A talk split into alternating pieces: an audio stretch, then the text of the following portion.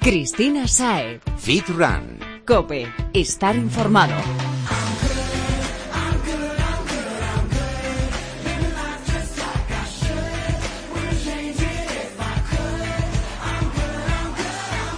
Buenas Fitrunner, bienvenido a Fitran Cope, tu espacio sobre fitness, running y nutrición deportiva. Hoy seguimos aprendiendo consejos de los mayores profesionales de esto que nos ayudan todas las semanas con nuevas claves para acercarnos cada día un poquito más a nuestra meta, a cumplir esos propósitos que nos hemos fijado para este 2017. Bueno, mm, te ayudarán si los llevas a la práctica. Solo con saberlo no funciona el asunto, ¿eh? Te lo digo por, por si acaso que está muy bien que nos escuches, pero luego también tienes que cumplir y, y hacerlo, menearte un poquito. Bueno, pues eso, que estés atento porque tenemos por delante muchas cositas interesantes que contar. Nos ponemos con ello ya, pero toma nota antes de las redes sociales del programa y así estás al día de todo lo que pasa en Fitrancope. Estamos en Twitter, somos arroba fitran-cope, en facebook.com barra fitrancope y también nos encuentras en Instagram, somos arroba fitran-es.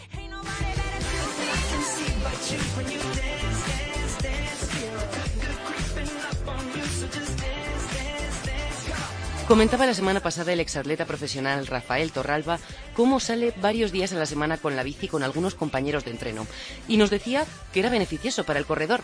No pudimos entrar en detalle porque para ser el primer podcast del año ya teníamos bastante con definir las claves para enfocar nuestro objetivo de 2017 y aquí meto el banner y te recuerdo que si no lo has escuchado aún te resultará interesante sea cual sea tu propósito de año nuevo, así que búscalo.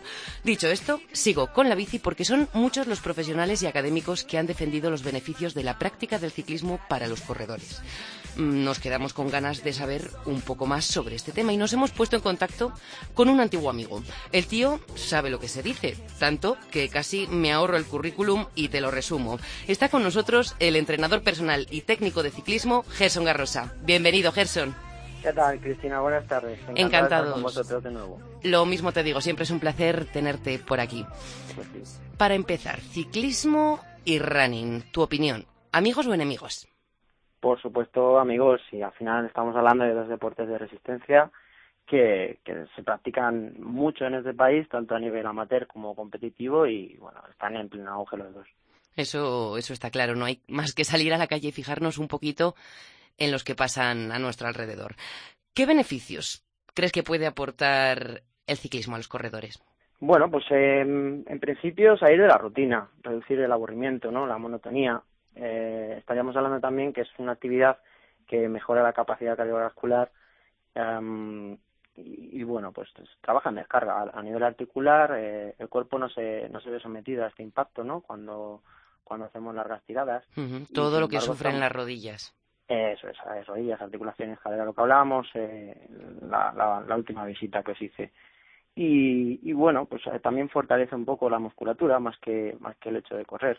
Al final es un, es un gesto en el que estamos aplicando fuerza constantemente. Yo siempre digo que es un, es un, es un ejercicio de fuerza el, el ciclismo.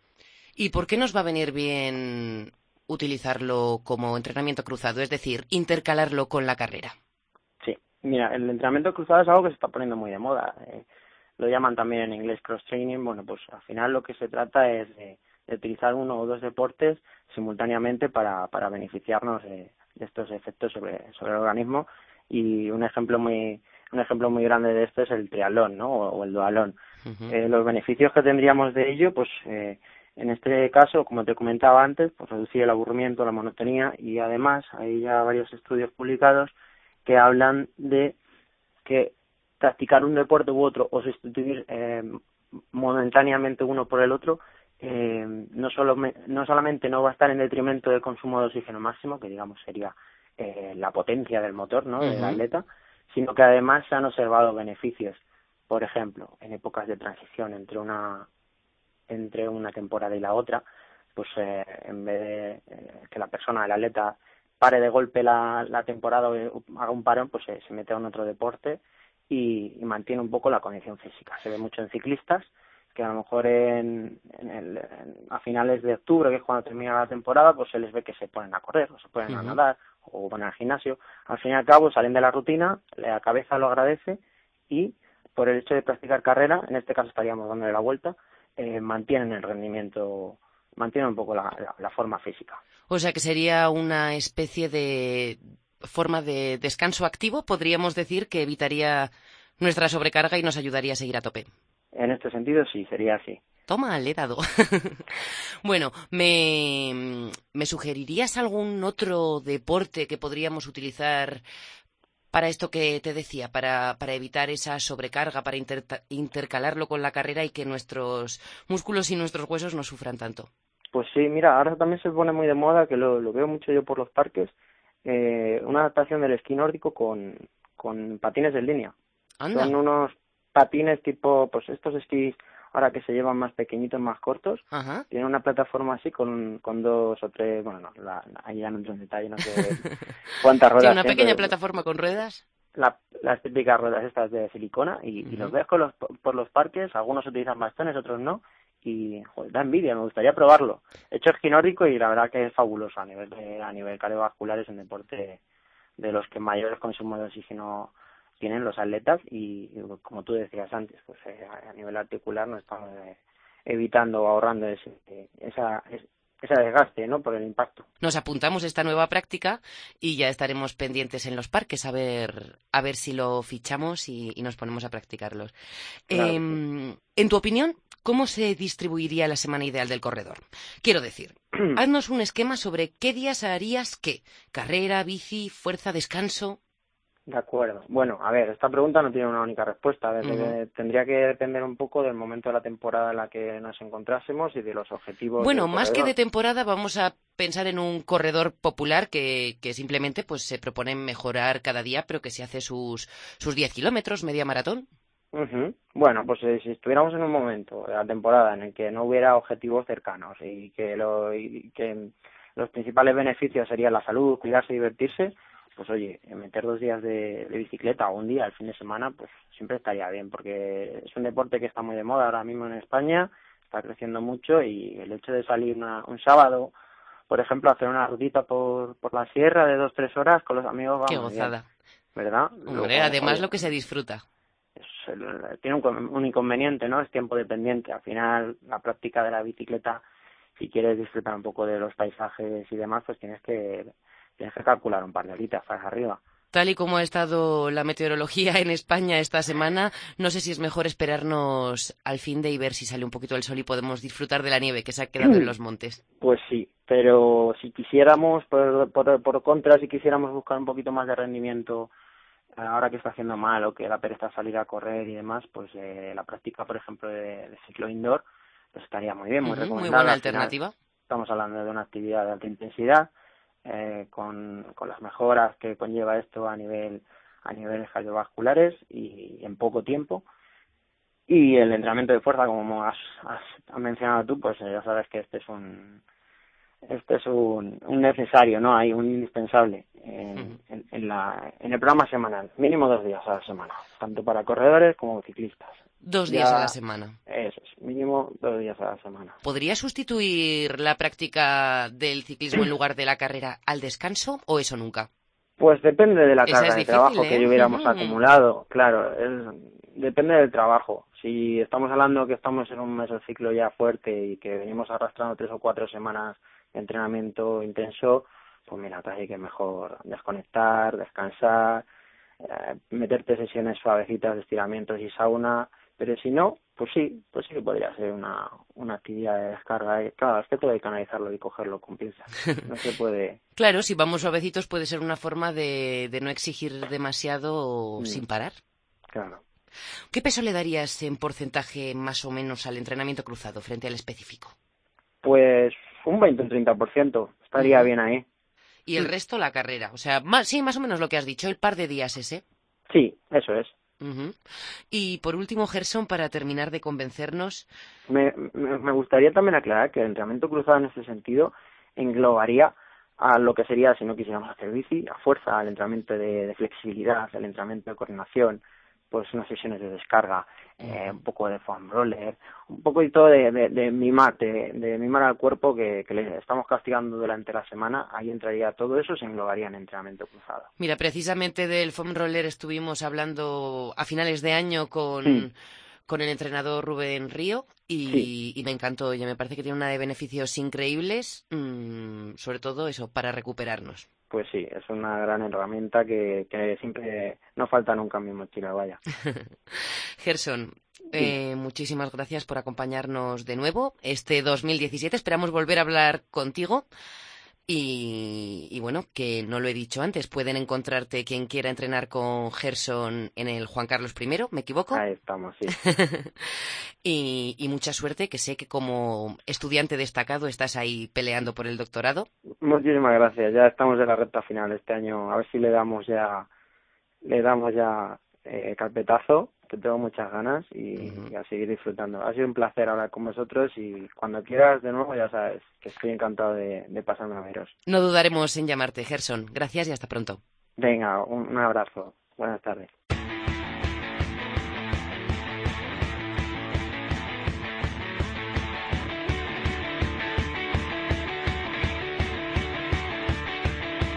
Para los que van en bici, los que corren, los amantes del gimnasio, los que empiezan para todos. No podía faltar mi compañero de cada semana, el que no falla, el mejor. ¿Sabes ya de quién hablo?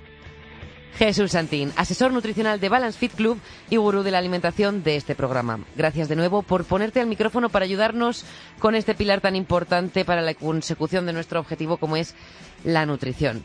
Bienvenido. Gracias a vosotros por invitarme una semana más. Bueno, estamos, estamos deseando escucharte como siempre.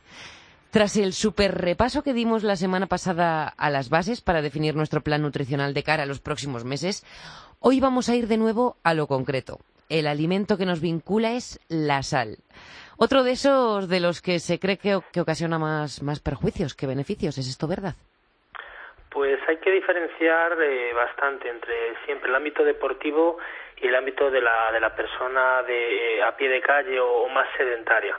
Es muy importante hacer esa distinción porque siempre para los deportistas los requerimientos son superiores y lo que a veces para una persona sedentaria no es adecuado, para un deportista es imprescindible. Pues como somos fitrunners, centrémonos en el tema deportivo, a ver cómo nos va a sentar la sal. Pues mira, la sal es, eh, el potasio, eh, el elemento que regula el balance hídrico del cuerpo, ¿vale? Intracelular y extracelularmente eh, están relacionados. Entonces, nosotros somos personas que realizamos prácticas deportivas eh, bastante largas, eh, normalmente al aire libre, sobre todo la gente que, se dedica al running, y en unas condiciones que generan una deshidratación más alta, un sudor más, más abundante. Entonces, la pérdida de sales minerales es mucho más alta que en una persona que no realiza ningún tipo de práctica deportiva. Entonces, hay que reponer de alguna manera esas sales y esa sal en concreto, solo con la ingesta de agua, normalmente no es suficiente. Entonces, estaríamos generando un desequilibrio en cuanto a los electrolitos y estaríamos favoreciendo la no rehidratación de nuestro cuerpo, deshidratación. Entonces esa falta la, la suplimos salando nuestros alimentos. es decir, hay algún estudio que se ha hecho en deportistas en triatletas, que son deportistas que realizan pruebas de más de dos horas de duración, en la que se suministraba eh, unas pequeñas cápsulas de sal a una parte del grupo y otras cápsulas placebo al resto y se comprobó que la gente que consumía esas cápsulas eh, reducía el tiempo aproximadamente en unos 20, 25 minutos en relación al otro grupo. O sea que ya no solamente para, para recuperar, sino que además nos ayuda a mejorar. Evidentemente, aumenta el rendimiento. Normalmente mucha, mucha parte de, de la pérdida de rendimiento durante el deporte es a la deshidratación y a veces no somos conscientes de lo deshidratados que estamos hasta que tenemos sed. Pero hay gente que ya empieza la práctica deportiva con, un nivel de deshidratación que compromete el desarrollo de la práctica. ¿Y qué es lo que destacarías entonces para las personas que no hacen deporte? Porque estoy pensando, no vaya a ser que nos liemos con la sal y nuestro marido, nuestro hermano, nuestra madre o quien viva con nosotros también se, se meta la misma cantidad que nosotros. Normalmente se recomienda, o la OMS recomienda, una dosis de aproximadamente unos 2 gramos como máximo, incluyendo la sal que ya contienen los alimentos. Para un deportista esto se podría haber incrementado en función de, su, de sus características deportivas.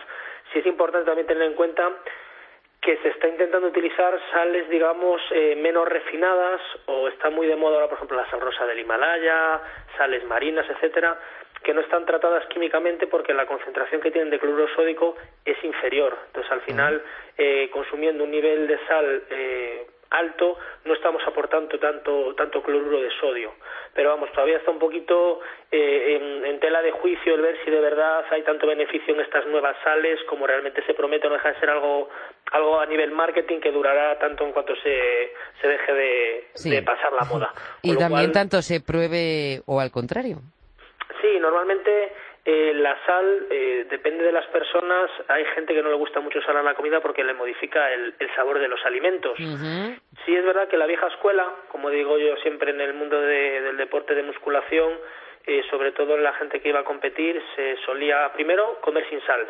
Y normalmente en las previas a los campeonatos eh, las cargas de carbohidratos de las que muchas veces hemos hablado se hacían cortando la sal para no retener agua extracelular. Ah. Ahora las nuevas tendencias eh, eh, están utilizando incluso en la carga previas a las competiciones cargar con sal porque favorece el llenado muscular y demás. Y normalmente siempre se ha venido observando que los deportistas de fuerza que no tomaban un nivel mínimo de sal suelen estar lesionados a nivel rupturas fibrilares y demás. Al final todo suele ser por ese desequilibrio iónico. Entonces, ni exceso ni defecto, siempre un sentido común a la hora de hacer las cosas. La cabeza, que tenemos que usarla para, para algo más que para peinarnos. Eh, oye Jesús, pero vamos a matizar porque a mí me está preocupando un poco esto de y comer la sal antes de la competición, comer la sal, vale, pero vamos a explicar cómo se come la sal porque entiendo que no nos metemos una cucharada mm, a pelo, a la boca. No, simplemente ¿La echamos a la comida o comemos alimentos que ya la contengan?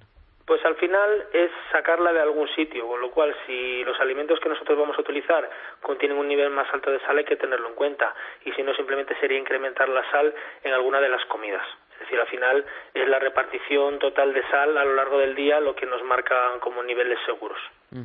Oye, entiendo que, que, por lo que estamos hablando la sal afecta en nuestro, a nuestro rendimiento y lo hará también eh, sobre nuestro resultado físico. Claro, o sea, siempre volvemos a lo mismo. Eh, si nosotros no podemos dar el 100% en, nuestro, en nuestra consecución de, de nuestra práctica deportiva, no llegaremos al objetivo de la misma manera. Entonces, todo lo que hagamos o todo lo que mejoremos o cuanto más fino hilemos a la hora de, de poner las herramientas encima de la mesa, siempre conseguiremos un objetivo un paso más allá. Entonces, la sal eh, es importante tenerla en cuenta porque yo, por lo menos, siempre he dicho que si no hay un un problema de hipertensión severo, no es una persona sedentaria de más, me parece un error bastante grande el no consumir sal. Otra cosa es salar en exceso, pero eliminar la sal por completo, solo por una cuestión de gusto que ahí ya no entro, me parece que, que no es lo adecuado y se ha venido haciendo muchísimo tiempo y creo que no para los deportistas no es la mejor opción. Bueno, pues la sal no la sacamos, no la sacamos de la dieta. Mm, sé que todo depende, la dichosa palabra depende, depende, pero podríamos hacer una estimación o habría alguna forma más o menos de calcular cuál es la cantidad que necesitamos nosotros, cada uno de nosotros, mm, de sal o eso nos lo tiene que decir un profesional o lo sentimos. En principio, las cantidades suelen estar estipuladas en tablas. Ya digo, si consultáis eh, los baremos de la OMS y demás, eh, veréis los niveles de sal que se recomiendan y, demás en función de, de, las personas. Pero vamos, al fin y al cabo, mientras no cedamos de esos dos, tres, cuatro gramos de sal, eh, no, no creo que sea tan, tan importante el estar midiendo los microgramos, miligramos, salvo alguien que lo tenga controlado por algo en concreto, de las bebidas que, que tomamos. Por ejemplo, el otro día, hablando con un fabricante de, de bebidas eh, isotónicas, nos decía que ellos, por ejemplo, les limita muchísimo el añadir sal a la bebida, porque en el fondo que tenga un buen sabor es muy importante de cara a la venta del producto.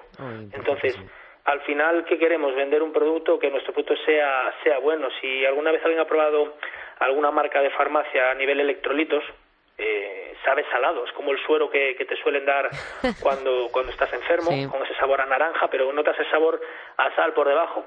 Ese tiene la cantidad adecuada, claro, pero es que no, no es no es palatable, no, es, agradable. tomarse eso un día tras otro. Entonces, al final, eh, siempre entra en tela de juicio la calidad del producto en función de, de, lo que necesitemos o del paladar de la persona. Con lo cual, los rangos establecidos a nivel de sal distan muchísimo de, de donde los consultes.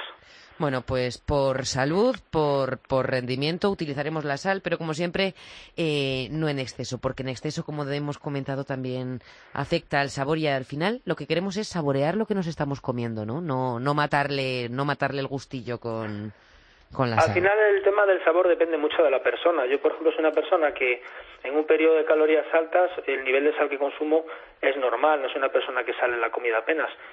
Pero en periodos de definición soy una persona que tengo que reconocer que, que añado bastante sal porque la comida no me sabe. No consigo que tenga sabor. Eh, no he encontrado ninguna explicación ni, ni nadie que me la pueda dar, ni en ningún texto algo que vaya relacionado eh, una dieta hipocalórica o una dieta de definición durante un periodo de tiempo con, con esa necesidad de saber más la comida, pero para mí es muy marcado. Cuando estoy en una dieta de definición muy apretada, es alucinante la cantidad de sal que me pide el cuerpo y la cantidad de sal que puedo llegar a echar. Una alegría, por favor, Jesús, dame una alegría, te lo pide a gritos. No podemos ser perfectos, todos tenemos algún algún punto débil y para mí la verdad es que, sí que es verdad que es la sal. Mira, Jesús, al hilo de esto del cambio en el sabor de los alimentos, leí el otro día, bueno, no sé si has oído algo eh, sobre el último estudio que han realizado los investigadores de la Universidad de Granada junto con los de la Pontificia Universidad Católica de Argentina sobre la relación entre las emociones y el sabor de lo que, de lo que comemos. Algo recuerdo haber escuchado en alguna noticia del telediario eh, y demás, pero pero la verdad que no no estoy al día de, de la noticia. Si quieres que la comentemos. Nada, dicen nada, que a mí me llamó, me llamó mucho la atención porque, porque dicen que, que dependiendo de nuestro estado de ánimo, eh, tanto asimilamos mejor los amargos mm, o peor, como nos saben las cosas más o menos amargas. O sea, sé, yo mientras lo leía digo, esto será por lo que cuando estoy, como decías en la dieta de definición, demasiado tiempo de dieta estoy ya tan mosqueado porque lo que me apetece es un buen chuletón que ya me sabe todo malo. Mira, al final, si te paras a establecer un paralelismo, el sabor va relacionado normalmente con lo que contienen los alimentos. Entonces, cuando tú eres una persona que tienes, pues, eh, necesidad de carbohidratos, siempre el cuerpo te va a pedir cosas dulces. No porque el dulce sepa mejor o peor, sino porque simplemente el cuerpo necesita hidrato de carbono rápido y sabe que el azúcar lo tiene. Por ejemplo, eh, en periodos de, de dietas en las que no metas mucha grasa, el cuerpo te va a tender a pedir más algo graso que algo dulce. Entonces, al final el cuerpo siempre busca la manera de equilibrar o de pedirte lo que te lo que te falta y normalmente lo que te falta está relacionado agrupado también por sabores, con lo cual de ahí viene muchas veces la, la apetencia por algo dulce, algo salado o algo amargo, porque tu cuerpo tiene una carencia o nota la falta de algo y quiere suplirlo con eso, por eso te manda esas señales. Imagino que viene relacionado por ahí, vaya. Bueno, pues, pues lo miraré porque la verdad es que me dejó un poco boquiabierta y como lo miré así de pasada, digo, me tengo, me tengo que poner con esto, que quiero por lo menos controlar la cabeza y a ver si me empieza a saber mejor todo lo que como. Hombre, algo que no viene nada mal con la dieta esta estricta que me has puesto. Eh, madre mía, cómo lo hemos tirado. Jesús, esta semana te dejo marchar tranquilo, que bastante tú te tedilla a la vuelta de las vacaciones con el tema de los propósitos. Y la semana que viene más. Muchísimas gracias como siempre y cuídate. Gracias a vosotros, chicos, una semana más. Cristina Saez. Fit Run. Cope. Estar informado. Antes de saltar de tema, te recuerdo, Fitrunner, que puedes ponerte en contacto con Jesús, bien pasándote por su centro en Madrid, Balance Fit Club, con una llamadita al 91 534 0905 o escribiéndole un email a jesús. Balance Fit Club. Tu plan nutricional personalizado para lograr el cuerpo que quieres y si lo deseas, también la organización y el seguimiento de tus sesiones de entrenamiento están al alcance de tu mano con este crack.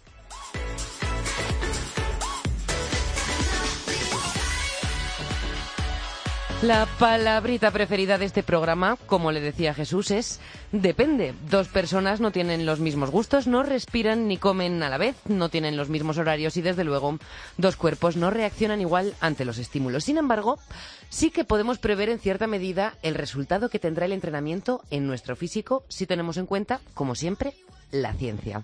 Para ayudarnos con algo que nos causa más de un dolor de cabeza, vamos a hablar con otro gran amigo de esta casa, un pedazo de profesional, entrenador personal y profe que está en continua formación y que por si no tuviera bastante con esto, se mete en mil embolaos. Algunas veces solo, muchas con sus compañeros del Colegio de Profesionales de la Actividad Física y bueno, que sin más pistas casi es mejor que le conozcáis. Le presentamos, tenemos muchas cosas que comentar con él. José Miguel del Castillo, bienvenido.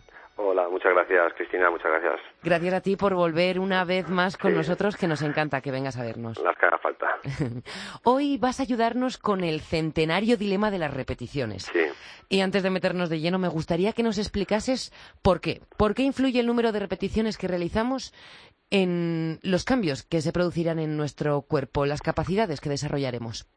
Bueno, porque básicamente dependiendo del objetivo, el, tipo de deportista, incluso la edad, eh, pues un número de repeticiones u otro, pues influyen en, en los resultados que consigamos tanto en rendimiento deportivo como en estética corporal y en salud. Entonces, no es lo mismo trabajar en un rango de repeticiones más bajas o más altas, depende también de grupos musculares que impliquemos, o sea, tiene muchísimos matices, no, como tú decías anteriormente, depende todo, depende, sí. Ya sé que a la, mayoría de la gente prefiere una receta deportiva, pero es que es verdad que no se puede dar café para todos, al final hay que individualizar, entonces, bueno. Pues el, en cuanto al tema de repeticiones, básicamente, por ejemplo, en, en aquí en España eh, cometemos dos grandes errores. Uno, en la mayoría de los gimnasios se hace un rango de repeticiones estables. Se suele trabajar, por ejemplo, para hipertrofia, desarrollo muscular, que es uno de los objetivos preferidos en los gimnasios, pues se suele trabajar entre 8 y 12 repeticiones, una media de 10 repeticiones. No se suelen trabajar grandes cargas y pocas repeticiones y además se mantienen estables durante tiempo. Esto provoca eh, sí avances a corto plazo, pero a medio y largo plazo estancamientos. Entonces, ¿qué deberíamos hacer en ese medio y largo plazo para no estancarnos, para continuar nuestro progreso? Básicamente, eh, periodizar las cargas, es decir, eh, tanto cargas como repeticiones. Hacer, en teoría de entrenamiento se habla de macrociclos, mesociclos, eh, microciclos. Básicamente son periodos de entrenamiento más o menos largos, de una determinada duración, en las que se van ondulando las cargas y las repeticiones. Es decir, por ejemplo, podemos hacer eh, para poner un ejemplo así sencillo, cuatro o seis semanas trabajando con ocho, diez, doce repeticiones y luego meter un, un ciclo corto de entrenamiento de a lo mejor de dos, tres repeticiones, bajando las repeticiones y subiendo las cargas. Por ejemplo, se puede hacer eh, una bajada de, de, de, repeticiones a cuatro o seis repeticiones, tres, cinco aproximadamente. De esta manera, pues trabajamos diferentes fibras, no solo el problema de trabajar siempre en el mismo tipo de rango que al final el estímulo va al mismo tipo de fibras. Hay tipo, el cuerpo se acostumbra. Claro, hay fibras rápidas y fibras lentas y dependiendo del número de repeticiones, pues incidimos más en una o en otras. Entonces... Y una pregunta, Josemi, porque para estos ciclos cortos que mencionabas de dos, tres repeticiones, entiendo que entonces el peso que cogemos tiene que ser nuestro máximo, ¿no? ¿Cómo calculamos eso? Vamos probando, porque claro, si vas probando ya no son tres.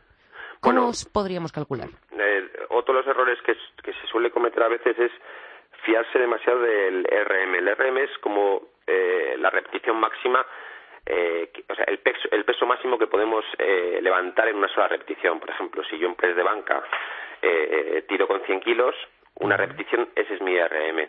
El problema del RM que al final es muy variable, depende también de cómo te encuentras ese día, también genera muchísimo gasto del sistema nervioso, entonces generalmente se suele eh, recomendar más el trabajo por repeticiones hay un rango, por ejemplo, eh, en cuanto al número de repeticiones que se llama carácter del esfuerzo. Es decir, si yo hago, por ejemplo, una serie de 10 repeticiones, un carácter del esfuerzo de 8 o 10 significa que me quedaría a dos repeticiones del fallo muscular.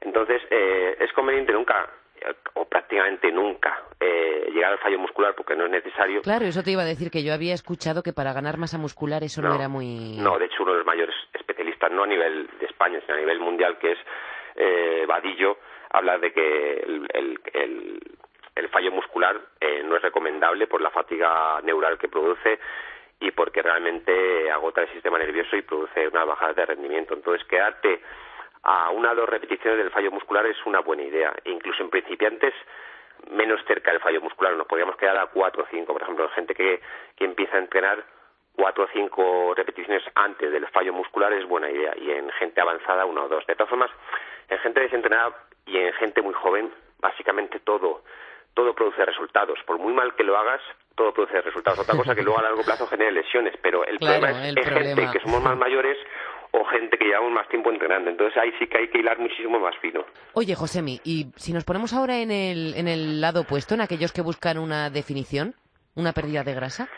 Bueno, pues antiguamente se, se hablaba siempre, llamáis incluso el problema de de este tipo de programas que se llaman programas de tonificación, pues solían incidir generalmente en las mujeres. El problema es que las mujeres al final acababan haciendo muchísimas repeticiones con muy poquito peso, lo que se llaman no, mira, cortitos o... De esto te voy a decir, hablemos sin obviando la dieta, mejor dicho, porque hemos recalcado en multitud de ocasiones con el nutricionista Jesús Santín que al final es lo que va a marcarnos la diferencia. Entonces, independientemente, ¿cuántas repeticiones necesitan para definir?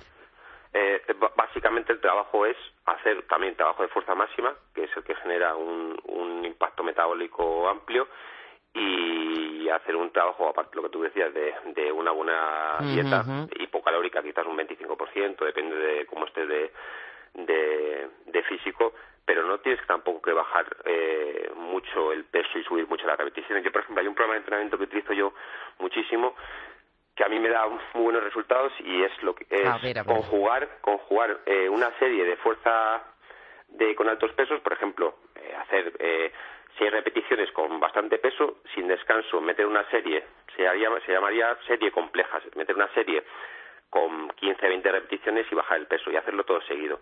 Y luego meterle una tercera serie, ahora lo explico más, despacio, y luego meterle una tercera serie de un ejercicio que se llama cardioacelerador, por ejemplo, Es decir, Madre yo mía. Mira, te explico con ejemplo. Se te pone el corazón al final. Si haces esta mezcla de tres, que vamos. Metes un press blanca, por ejemplo, con 80 kilos, uh. repeticiones. Metes luego unas aperturas planas de mancuernas, 15 repeticiones con 10 kilos. Y luego haces 30 45 segundos de barpees. Haces un descanso y luego vuelves a, sería, por ejemplo, un tipo de, entrenamiento que da muchos muy buenos resultados. Eh, Machacar el cuerpo, madre mía, sí, pero claro, en otro, en otro sentido, sí, sí, sí. Son temporadas cortas, no puedes estar más de 6, 8 semanas eh, porque al final sobrecarga mucho el organismo.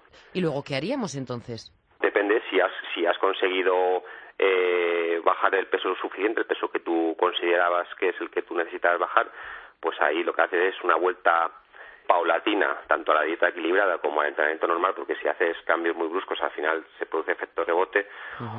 O si no has vuelto al peso que tú que considerabas, lo que tienes que hacer es dos tres semanas de transición, subiendo otra vez un poquito la nutrición, o sea, las kilocalorías que, consumes y haciendo un entrenamiento más normal sin tanta sin tanto sobrecarga y luego vuelves a hacer otra fase de definición. O sea, realmente es intercalar fases para que no se produzca una sobrecarga o un sobreentrenamiento del organismo. En ambos casos, sea cual sea nuestro objetivo, intercalar la forma de entrenar va a ser bueno, variar para estimular el músculo. Sí, sí, de hecho el, el, yo siempre durante todo el año trabajo fuerza máxima o fuerza submáxima, no la dejo ni, ni, siquiera en el periodo de definición. Hay gente que ya luego se centra en lo que se llama fuerza resistencia, 15-20 repeticiones, poco peso y eso es su fase de definición. Yo sigo haciendo fuerza todo el año y, bueno, yo tengo 42 años, pero al 7-8% suelo llegar muchas veces en... no, pero si es que no, paras, como he dicho en tu presentación, ¿cómo, ¿cómo no vas a llegar? No, no, pero lo que te quiero decir es que, que cuesta, que yo cuando tenía veintipico años era más fácil, pero cuando vas cumpliendo años ya la cosa se hace más difícil. Entonces, yo la, yo la trabajo todo el año, fuerza su máxima o máxima la trabajo todo el año prácticamente.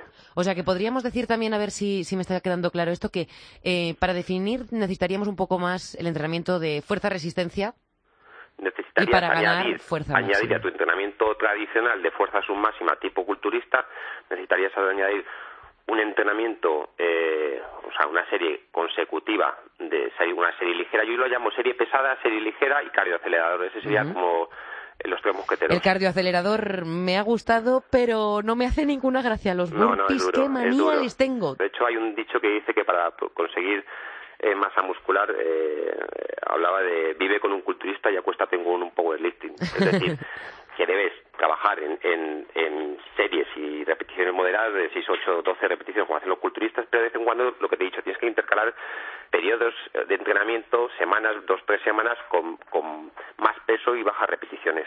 Por eso es el, el, el acuéstate con un powerlifting. De vez en cuando, pues tienes que buscarte una novia diferente. Este es buen dicho.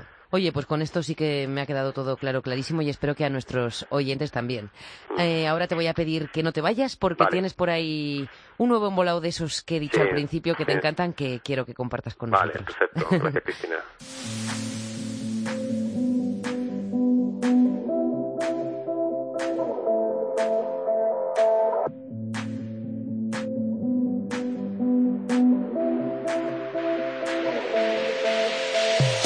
Gusta lo que suena? Esta no es una canción cualquiera, tras ella hay una historia, una historia relacionada con los corredores y la carrera. Es más, su autor, Alice Buzo, la ha bautizado con el nombre de Maratón. Nos llegó la música y nos interesamos por su origen, así que hemos contactado con Jorge Carrascosa, Alice Buzo en el mundo artístico, para conocer con él todos los detalles. Jorge, cuéntanos, ¿cómo surge la idea de escribir Maratón? La idea de escribir Maratón se me pasó por la cabeza por primera vez durante los entrenamientos. Llegó un momento en el que eh, todo lo que me pasaba era nuevo. Eh, estancias nuevas, eh, situaciones nuevas, emociones nuevas, eh, dolores nuevos y no pasó mucho tiempo hasta que hasta que me entraron ganas de convertir todo eso en canción. Bueno, ¿y qué fue lo que te hicieron sentir todas esas nuevas experiencias para que surgiese en ti esa inquietud, ¿no? Por querer crear una canción dedicada a la larga distancia y a los corredores que se preparan para ella. Te sientes como a punto de conseguir algo que va a ser inolvidable para ti, pero a la vez es muy frágil, ¿no? Eh, eh, lo puedes perder en cualquier momento. Esa, ese, estar en la cuerda floja, ¿no? Sobre todo es lo que me, lo que me movía, ¿no? estar a punto de lograr algo muy importante, algo muy importante para ti, eh, y que se te pueda esfumar en cualquier momento. Eh, luego el, el, hecho de participar en la carrera simplemente añadió más y más ingredientes y más y más emociones a todo a toda esta mezcla, ¿no? Pues te voy a decir que, que ha sido una mezcla estupenda y tan completa que ha dado lugar a la canción que nos está acompañando mientras hablamos. Jorge, ¿cuáles dirías que fueron los ingredientes principales? Quiero decir, esas cosas que más te han marcado a ti de la gran distancia y que te han motivado hasta el punto de crear esta composición para ella desde correr en, una ciudad como Madrid sin coches, al lado de miles y miles de personas que, están todos con esa energía, ¿no? De, estar persiguiendo algo que es importante para ellos, ¿no? Cada uno, pues tenemos ahí nuestros eh, nuestras motivaciones, ¿no? pues no sé, los, los ánimos que te da la gente. Yo me acuerdo mucho de los niños y de las niñas, pues por ejemplo, me acuerdo de unas, unas niñas que tenían un, simplemente un cartel que ponía, vamos papá.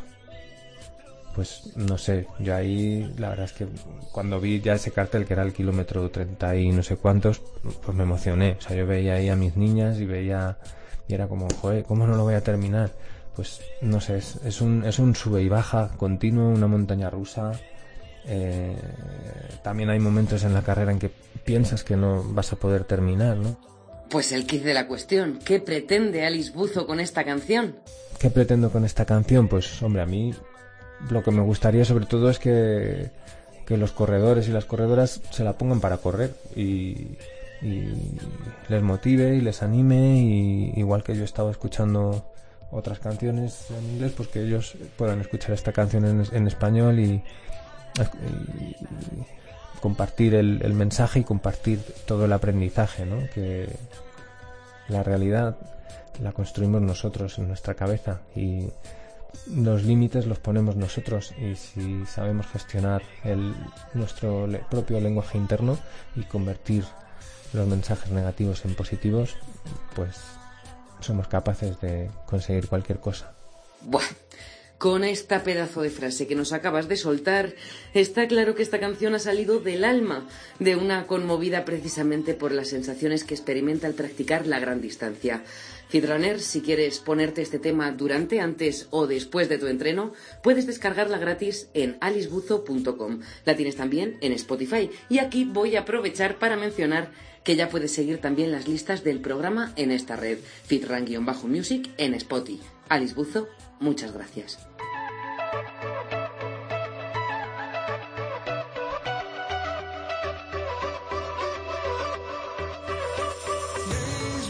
Seguimos con el entrenador José Miguel del Castillo para que nos cuente el último proyecto que tiene entre manos, en esta ocasión orientado a los más peques de la casa.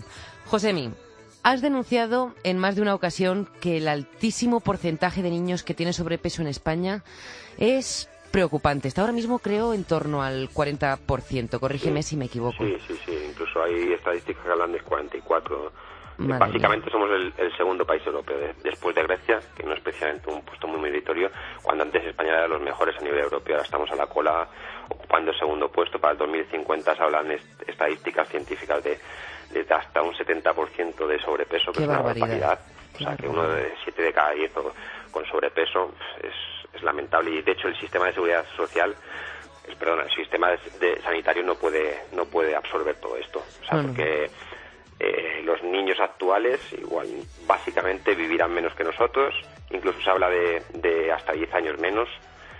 Y es una barbaridad porque hay cardiólogos súper famosos como Fuster que hablan de que los niños están teniendo enfermedades de adulto propiamente de adulto, que no existían antiguamente en los niños. Eh, es, una barbaridad y encima es que es, culpa de todos y lo peor lo que dice es que la tendencia de cara en los próximos años no es más positiva. Hay, hay estudios, por ejemplo, en la revista Lancet científica que habla de que si las cosas siguen hasta ahora, y entre comillas diciendo que posiblemente ocurrirá que sigan hasta ahora porque no se está haciendo nada para cambiarlo, pues los índices eh, de obesidad se van a disparar. Es una pandemia. Eh, la OMS, UNICEF, eh, la Universidad de Cambridge, es miles de estos, hay cientos de estudios que lo, que lo están diciendo y realmente al final lo que más entienden quizás las clases políticas es hablarles de dinero y cuando se les dice que Eso no es, el bolsillo es lo que más nos duele. Al bolsillo no va a ser sostenible, no digo, obviamente les importa también la salud de los niños, igual que a todos, pero, pero cuando ven que no es sostenible el sistema actual de sanidad, pues la cosa a lo mejor cambia. A lo mejor cambia la cosa, sí. Ojalá, ojalá. Tú, por tu parte, te has propuesto poner tu granito de arena y movilizar a la gente para, para presionar un poquito y ver si conseguimos activar a los niños. Em, has creado una petición en change.org para solicitar que se establezca una hora diaria de educación física en los colegios. Lo que pretende, está claro, que es reducir la obesidad y mejorar la salud de nuestros hijos. Así que cuéntame. Y el rendimiento cognitivo también. O sea, eh, la gente muchas veces achaca que, que, bueno, yo he tenido debates al final que si, para qué tanta educación física, para qué tanto deporte, que si necesitas deporte, clases fuera de, la, de los centros escolares. Hay que inculcarlo. El problema es que, claro, el ejemplo de los, chavales lo suelen tomar en dos medios, tanto en casa como en el colegio. Y aparte, la educación física lo que hace es universalizar el acceso de la actividad física al niño. Mientras que si tú eh, dependes de clases escolares, muchas veces hay familias que no se lo van a poder permitir.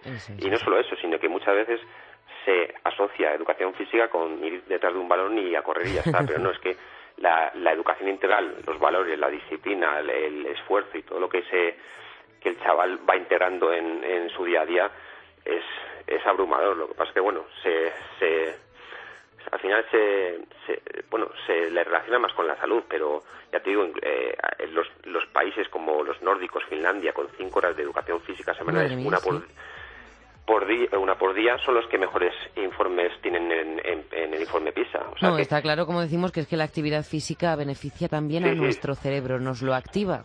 Sí, sí, ha visto que lo activa, que mejora su plasticidad, eh, y, todos los ejemplos que es que te podría decir muchísimos eh, hablan de, de, los mejores rendimientos eh, académicos y la mejor disciplina en chavales que, que hacen una actividad física a diario. Oye, Josemi, ¿y una hora al día?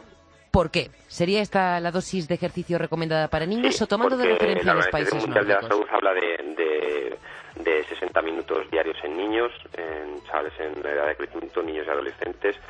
Y, y bueno, eh, pues ya te digo, no solo por la salud, sino porque es que rinden mejor y sacan mejores notas, se portan mejor, que muchas veces también el, el, alumno disruptivo, aquel que se porta mal en clase, pues es un problema para el resto de los estudiantes. Entonces, alguien que también tiene buenas compañías y en vez del ocio utilizarlo de una manera, pues se va a jugar con sus amigos eh, o está siempre con, con chavales que están relacionados con hábitos de salud, pues eh, a la larga significa mejor comportamiento. O sea, básicamente lo que hablaba de mensana incorpore sano. O sea que... Está claro. Al final, los hábitos deportivos son hábitos sanos, nos tienen ocupados, nos entretienen, nos divierten y nos van a mm. evitar. hacer otro tipo de actividades que a lo mejor son menos. Sí, y la, ventaja de, bueno, la, la, subida de la, de la petición en Champuntor, en realidad la subí yo particularmente, pero eh, detrás somos un grupo de profesores de toda España de educación física y además tenemos carta de apoyo de la Reina Sofía, los deportistas de élite como David Meca, como eh, Bela o sea que, que tenemos vídeos grabados por ellos apoyando la campaña y, incluso los partidos políticos han firmado en la Asamblea de pues Madrid han firmado una, una, PNL, que es una proposición de ley que que es, no deja de ser una declaración de intenciones, pero lo que dice es que ellos están de acuerdo en que haya una hora de educación física ya. Oye, pues eso es, eso es un paso muy grande. A raíz del que te voy a preguntar si crees que será posible ver antes de que acabe la década una regulación que establezca esta hora diaria que pedís tú y todos los que han firmado porque, Porque de hecho, y espero que sea muy pronto, porque eh, una vez firmado ya por eh, todos los partidos políticos una declaración de intenciones, ya es llevarla a la práctica. Nosotros en el, en el COPRES de Madrid hemos hecho un informe técnico sobre cómo eh, engranar esta pieza del puzzle en el currículo de la educación secundaria eh, cómo, cómo meterla como eh, eh, materia troncal o materia común. Entonces le hemos dado el informe y básicamente pues se llevará a nivel estatal y, y bueno, yo espero que sea, si no este año, pues muy, muy breve tiempo. Bueno, pues esperemos que de verdad llegue a buen puerto esta iniciativa, que vuelvas aquí para contárnoslo. Mm, bueno, y que vuelvas antes, durante y después, porque ya sabes que nos encanta hablar contigo. Igualmente. Y que yo ya he firmado la ah, petición. o sea que recuerda a todos, recuerda a todos los oyentes dónde pueden firmar para sumarse a esta. A ver, lo tengo aquí en el ordenador. Es chan.org y espera un momentito, que la cojo. A ver, eh, ah, sí, mira.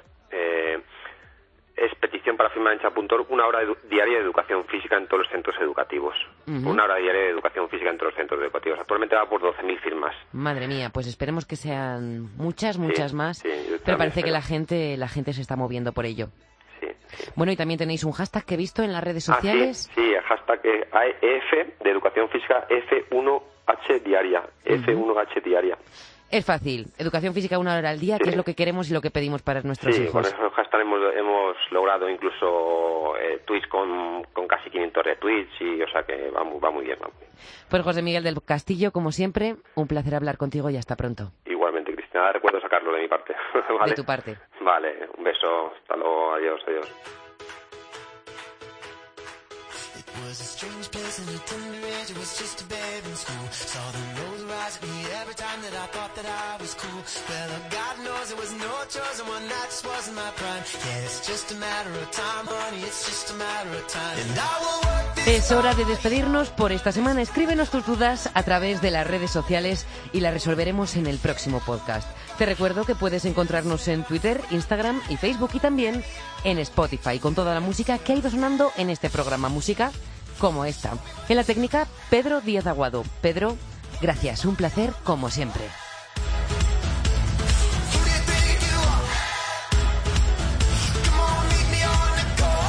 Speedrunner, gracias por acompañarnos este ratito, por compartir con nosotros tu día a día y por motivarnos a seguir empeñándonos en mejorar cada día, porque tú a nosotros también nos ayudas y mucho.